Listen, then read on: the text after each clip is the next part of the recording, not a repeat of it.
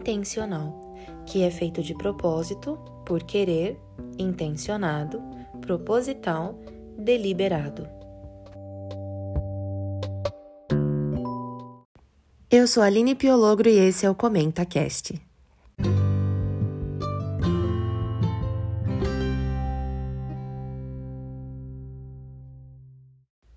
Se você fizer uma pesquisa rápida ali no Google e colocar como ser intencional, você vai ver milhares e milhares de artigos de conteúdo produzido em torno da intencionalidade.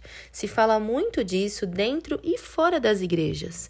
É, nas igrejas, nós temos ouvido, nos últimos anos, com muita frequência, sermões a respeito de viver uma vida intencional. E esse viver uma vida intencional tem tudo a ver com o viver uma vida com propósito, né? Porque uma, uma das definições ali do intencional é proposital. Então, tem uma relação aí com a questão do propósito. Mas é muito fácil nós declararmos seja intencional mas é muito difícil de visualizar isso na prática.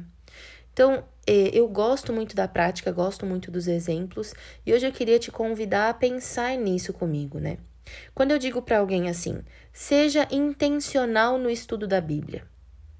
Ok, valeu. Se for uma pessoa que tem muita certeza do que significa ser intencional, ela vai entender e talvez vai tomar uma ação. Mas para muitas pessoas não é tão óbvio assim. E aí, quando eu digo seja intencional no estudo da Bíblia, eu preciso dizer o que é ser intencional no estudo da Bíblia. Ou seja, preciso traçar um plano. Ah, tá bom, eu vou ser intencional no estudo da Bíblia. Então, para isso, como é proposital, como é algo deliberado, que eu tenho a intenção, que eu, que eu faço por querer, eu preciso determinar um plano.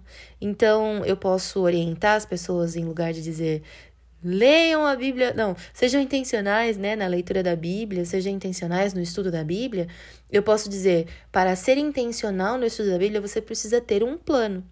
E muitas vezes nós não planejamos. A gente vai vivendo e vai vendo o que vai acontecendo aí nesse caminho, né? Tantos indo, ando, indo, e a gente vai vivendo assim. Mas o ser intencional, para que nós possamos colher os frutos da intencionalidade, nós precisamos aprender a planejar. É muito engraçado que, que nos últimos dias, né, eu estive falando aí é, sobre missão e tantas outras coisas. Bom, nos últimos meses tenho vivido isso. E é engraçado quando eu digo que todos, todos os que se consideram missionários e os que vivem uma vida como missionários precisam ter um plano de carreira. E tem muita gente que pensa assim: ah, se eu sou um tent maker, eu não preciso de plano de carreira. Ah, se eu sou um membro de igreja que é missionário quando tem tempo, também não preciso de um plano de carreira, porque o meu plano de carreira já está, vou usar o meu caso aqui, né? Já está na contabilidade, o meu plano de carreira está na minha formação, na minha profissão, na, no cargo que eu exerço. Eu tenho um plano de carreira ali.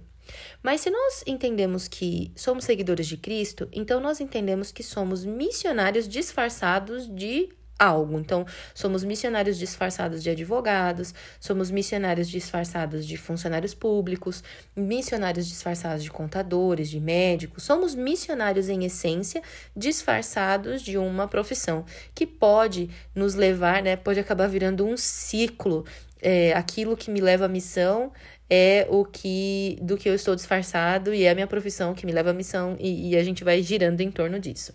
Mas para a gente pensar um pouco melhor, né, materializar aí a intencionalidade, quando eu digo que nós precisamos ser cristãos intencionais ou missionários intencionais, aqueles que pregam sobre a volta de Jesus de forma intencional, e eu entendo que eu sou uma contadora, na verdade, uma missionária disfarçada de contadora, então eu vou tomar ações dentro né, da minha essência de missionária para que eu consiga executar aquilo a que me propus, que é contar para as pessoas que Jesus vai voltar. E aí eu posso elaborar um plano, de repente, tá, é, precisa, tô precisando orar mais sobre isso. Então a primeira parte do meu plano é mais oração para que eu consiga entender para quem Deus quer que eu fale que ele vai Jesus vai voltar, né? Ou então, olha, é, eu já tenho ali alguém no meu trabalho que se interessa, que às vezes me procura para falar sobre a Bíblia e tal.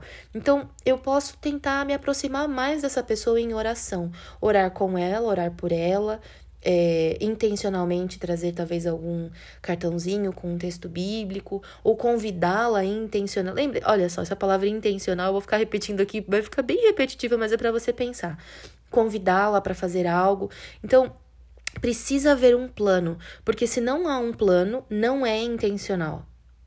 Mas Aline, eu quis falar de Jesus para alguém, mas às vezes esse querer não se torna nunca realidade, não se torna nunca ação, porque não temos um plano, não temos esse conjunto da obra da intencionalidade, que não é simplesmente querer, mas é ser proposital, né? É intencionado, deliberado. Significa que aquilo foi planejado, foi arquitetado, foi pensado para que acontecesse de determinada forma.